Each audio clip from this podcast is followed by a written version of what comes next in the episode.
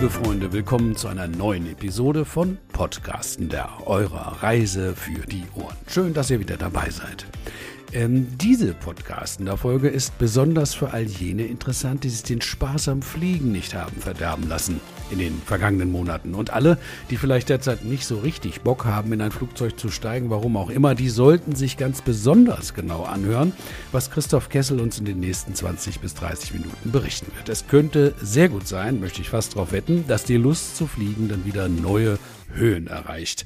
Ein wunderbares sprachliches Bild. Christoph Kessel ist verantwortlich für die Marketingkommunikation bei Air France KLM Delta. Hallo Christoph. Hallo Olaf, grüß dich. Vielleicht klingelt ja jetzt etwas bei all jenen von euch, die hier regelmäßig dabei sind. Es stimmt, Christoph hat uns Anfang des Jahres schon in einem Podcast berichtet über dieses Joint Venture. Bevor wir aber zum eigentlichen Thema dieser Episode kommen, da wäre es doch super, denke ich, wenn Christoph uns alle mal kurz abholt, wie man so schön sagt. Also Christoph, leg doch mal los. Was sind die wichtigsten Facts zu diesen drei Airlines? Ja, gerne, Olaf. Also Air France ist vielleicht die bekannteste Airline, weil sie aus unserem Nachbarland Frankreich stammt. Und der Heimatflughafen ist Paris-Charles de Gaulle und er wurde laut Skytrax Umfrage 2022 sogar zum besten Flughafen Europas gewählt. Das freut uns wirklich sehr. Ja, ab acht Abflughäfen in Deutschland erreicht man Paris-Charles de Gaulle. KLM, Royal Dutch Airlines, im Namen ist es ja schon drin, Dutch, das heißt auch Nachbarland von uns, äh, die Niederlande, königliches niederländische Fluggesellschaft, ist praktisch so der eigentliche Name für KLM. Der Heimatflughafen ist in Amsterdam Schiphol und KLM fliegt sogar ab zehn Flughäfen in Deutschland. Ähm, sprich, Bremen und Dresden fliegt sie praktisch exklusiv. Alle anderen acht Abflughäfen hat sie genau wie die Air France. Die dritte im Bunde bei dem transatlantischen Joint Venture ist die Delta Airlines aus Atlanta, aus den Südstaaten im Bundesstaat Georgia. Und die Delta fliegt im Moment ab zwei Flughäfen in Deutschland, Frankfurt und München, nonstop nach New York, ab Frankfurt, nach Atlanta, ab beiden Flughäfen und nach Detroit, auch ab beiden Flughäfen, allerdings München nur im Sommerflugplan. Aber das Gute für alle hier in Deutschland, das sind Non-Stop-Flüge, sprich man kann hier einsteigen direkt und ist dann über den großen Teich direkt an einem dieser drei Drehkreuze. Also es ist ja immer so ein toller Vorteil, wenn es so ein Joint Venture gibt, hatte ich letztens hier, da war irgendwie äh, nicht durch irgendwas, was Air France äh, zu verantworten hatte, eben die Maschine verspätet, konnte nicht fliegen. Ich glaube, das war irgendwas mit dieser Gepäcksituation da im Sommer. Äh, aber ich konnte dann über KLM trotzdem irgendwie weiterkommen. Toll, aber äh, sowas soll nicht unser Hauptthema sein heute, sondern etwas, was äh, alle drei Airlines zu bieten haben.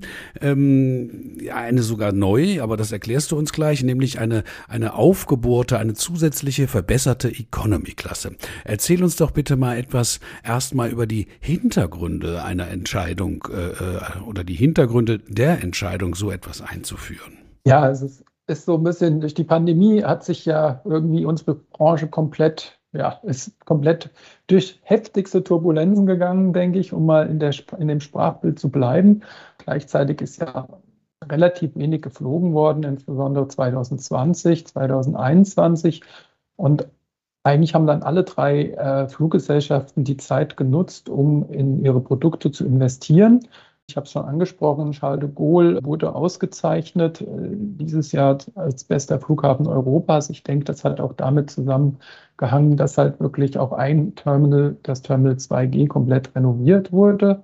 Aber insbesondere haben wir eigentlich bei allen drei Airlines ähm, in die Bordprodukte investiert. Und ja, Umfragen haben gezeigt, dass viele Kunden jetzt zwei Jahre nicht geflogen sind, auch, auch das Geld ja, gespart haben für, von den Urlaubsreisen, die sie 2020, 2021 gemacht hätten und eigentlich so ein bisschen Lust haben, für ein höherwertiges Produkt auch gerne etwas mehr Geld auszugeben, so einen kleinen Tick Luxus auch beim Fliegen zu haben, gerade auf der Langstrecke. Aber gleichzeitig ist es natürlich so, dass sich nicht jede und jeder ein Ticket für die Business Class oder für die La Première bei Air France, für die First Class gönnen kann. Und deswegen ja, bietet sich die Premium Economy eigentlich so als äh, ideales Angebot an. Aus diesem Grund gibt es jetzt ein Premium Economy Produkt auch bei der KLM Das ist die äh, sogenannte Premium Comfort. Die hat Ende August ihren Jungfernflug äh, absolviert von Amsterdam nach New York. Ja, ein Pionier in, dieser, in diesem Segment ist die Air France oder ja, eine, eine der ersten Airlines, die es angeboten hat, 2009 ist sie an den Start gegangen mit der Premium Economy. Und ähm, ja, auch die Delta feiert jetzt in diesem Jahr 2022 ein kleines Jubiläum. Sie hat ihre Premium Economy Reiseklasse 2017 an den Start gebracht. Allerdings das auch erst sehr sukzessive, dann kam Corona dazwischen, sodass eigentlich wir auch erst in diesem Jahr davon sprechen können, dass die Delta Premium Select, so heißt die Reiseklasse, auf allen Flügen ab Deutschland auch angeboten werden kann. Hintergrund dieser Entscheidung war natürlich, wir haben ja schon im Januar in dem Podcast über dieses transatlantische Joint Venture gesprochen, dass wir natürlich auch harmonisierte Produkte den Kunden äh, Kundinnen, aber auch den äh, Mitarbeitenden in den Reisebüros bei der Touristik anbieten möchten. Das heißt, dass es natürlich auch langfristig eine Premium Economy für alle drei Joint Venture Partner geben sollte. Und das haben wir jetzt endlich realisiert. Das heißt, man kann mit Air France, mit KLM und auch mit der Delta in Premium Economy über den großen Teich fliegen. Das ist ja gerade bei der Strecke sehr, sehr angenehm, aber wo du, äh, lass mich einmal noch drauf zurückkommen, das 2G, das Terminal 2G bei in Charles de Gaulle, das ist wirklich sehenswert und wirklich sehr, sehr schön geworden. Schöne, schöne äh, Design, sehr gemütlich, also da kann man auch mal ruhig zwei Stunden aushalten, überhaupt kein Problem. Ähm, ich gehe mal davon aus, dass bei einer Kooperation, äh, so wie der eurigen, zwischen drei Airlines, ähm, die jeweiligen Angebote aufeinander abgestimmt sind. Ne? Oder mal anders formuliert, in diesem Zusammenhang, es gibt doch sicher gemeinsame Produktmerkmale der drei Premium Eco-Klassen. Worauf dürfen wir uns da freuen? Ja, auf jeden Fall. Also das fängt schon eigentlich vor der Reise an, beziehungsweise am Flughafen an. Du hast es gerade angesprochen, im Sommer war es das an manchen Flughäfen nicht wirklich so rund gelaufen, wie wir uns das alle in der gesamten Branche, glaube ich, versprochen haben. Aber mit Sky Priority, das ist das Produkt am Boden, bieten wir bei allen drei Airlines in der Premium Economy ein Produkt an, dass die Kundinnen und Kunden schon Priorität am Flughafen haben. Das fängt an ja, mit den separaten Check-in-Schaltern, wo das Gepäck abgegeben werden kann. An vielen Flughäfen ist es möglich, dass es einen separaten Schalter gibt für die ähm, Sicherheitskontrollen oder auch die Ein- bzw. Ausreisekontrollen. Das, das, hängt ein bisschen vom Flughafen ab. Auf jeden Fall ist es bei unseren Drehkreuzen auf jeden Fall möglich in Amsterdam und in Paris, aber auch in Atlanta wenn man dann zum Boarding geht, kann man auch als Erste einsteigen. Wobei es natürlich so ist, dass die kleine Kabine sowieso eine gewisse Exklusivität verspricht. Aber es ist einfach so, dass wir den Passagieren auch wirklich das Gefühl geben möchten, auch schon am Boden, dass sie in einer besonderen Reiseklasse reisen. Und äh, wenn sie dann die Reise beendet haben, den Flug beendet haben, sollte auch das Gepäck dann als erstes ausgeliefert werden. Das ist äh, immer gut, wenn man da am Band steht und wartet und direkt der Koffer kommt. Äh, du hast es angesprochen, den eigenen Kabinenabschnitt im Flieger. Das hat ja aus vielen Gründen etwas für sich, finde ich. Also irgendwie auf jeden Fall fühlt sich gemütlicher an. Aber so weit, so gut, spricht der gequälte Langstreckenfluggast. Was ist mit den Sitzen, will er wissen. Und wir auch. Wie weit auseinander sind die? Wie sind die angeordnet und so weiter? Du weißt schon. Christoph, mach uns doch mal Lust auf den Premium Echo Sitz. Ja, es ist einfach schon mal so, dass der Sitz mit 50 Zentimetern Breite doch wesentlich breiter ist als ein, ein Sitzplatz in der Economy. Ich denke, was sehr, sehr angenehm ist. Also ich bin 1,93 Meter groß. Ich genieße es dann wirklich, äh, die 20 Zentimeter mehr Sitzabstand zu haben im Vergleich zur Economy. Und es ist auch so, dass sich äh, der Sitz wesentlich weiter nach hinten zurückklappen lässt. Wir haben mal ausgemessen, also beim A330 ist es so, dass es 130 äh, Grad beträgt, diese, dieser Winkel, den man zurückstellen kann. Und ich habe mal geguckt, früher hatte die Air France ihre äh, Reiseklassen so benannt nach dem zurückstellenden Winkel. Das heißt, es gab eine sogenannte Espace 127, also eine, auf Deutsch gesagt, äh, Raum 127, würde man sagen. Das heißt, in der Business Class Anfang der 90er ließ sich der Sitzplatz eigentlich nur bis 127 Grad zurückklappen. Und da sind wir jetzt mit dem A330 in der Premium Eco mit 130 Grad sogar besser. Das heißt, man sieht auch wirklich die Tendenz bei den drei Joint Venture Partnern, dass man eigentlich mittlerweile in der Premium Economy ein Produkt anbietet, das früher vielleicht dem der, der Business Class entsprochen hat. Am Sitz selbst gab es natürlich in den 90ern auch nicht unbedingt Stromanschlüsse, die haben wir natürlich jetzt, auch USB-Anschlüsse. Es gibt Kopfhörer mit Geräuschunterdrückung, das ist natürlich sehr angenehm. Überhaupt die Kabine ist sehr klein. Normalerweise sind das nur so drei Reihen. Das heißt, man hat schon so ein bisschen das Privatchat-Gefühl mitten im Flugzeug. Man sitzt ja praktisch dann vor der Economy Class und direkt hinter der Business Class, aber wirklich unter Trend. Business Class ist ein gutes Stichwort. Auch wie in der Business Class gibt es ein kleines Reisenecessaire es gibt eigenständige Mahlzeiten, die so ein Tick ausgefeilter sind, auch als in der, in der Economy Class. Es ist auch so, es gibt mehr Gepäckstücke, die mitgenommen werden können. Also zwei Gepäckstücke a 23 Kilo ist Standard als Freigepäck. Ja, France und KLM sind gerade auch was das Handgepäck angeht, glaube ich, sehr, sehr großzügig. Da können zwei Gepäckstücke plus Accessoire und insgesamt 18 Kilo mitgenommen werden. Man kann hier wirklich, gerade wenn man vielleicht nach äh, Amerika zum Shoppen fliegt, hat man dann wirklich kein Problem mit dem Rückflug und dem Freigepäck oder beziehungsweise dem Gepäck, was man aufgeben möchte. Ja, und wenn es dann darum geht, um die, um die Kunden zu belohnen, die dann gebucht wurden in den der Touristikbüros, die erhalten doppelte XP, Experience Points, beziehungsweise auch mehr Meilen für das äh, Treueprogramm Flying Blue. Ähm, das heißt, es lässt sich der Status, zum Beispiel der Silberstatus, der Goldstatus, leichter erreichen mit einem Flug in der Premium Economy im Gegensatz zur, zur Economy. Und was natürlich auch immer bei einem neuen 10-Stunden-Flug wirklich sehr angenehm ist, sind die individuellen Videobildschirme, die wirklich groß sind mittlerweile. Das sind jetzt nicht mehr so diese kleinen Gucklöcher, die man mal früher hatte. Und ich denke, insgesamt ist das schon ein sehr, sehr wertvolles Produkt, denke ich, zu einem attraktiven Preis. Es klingt danach. Ne? Also wie war das? Espace sans Veset.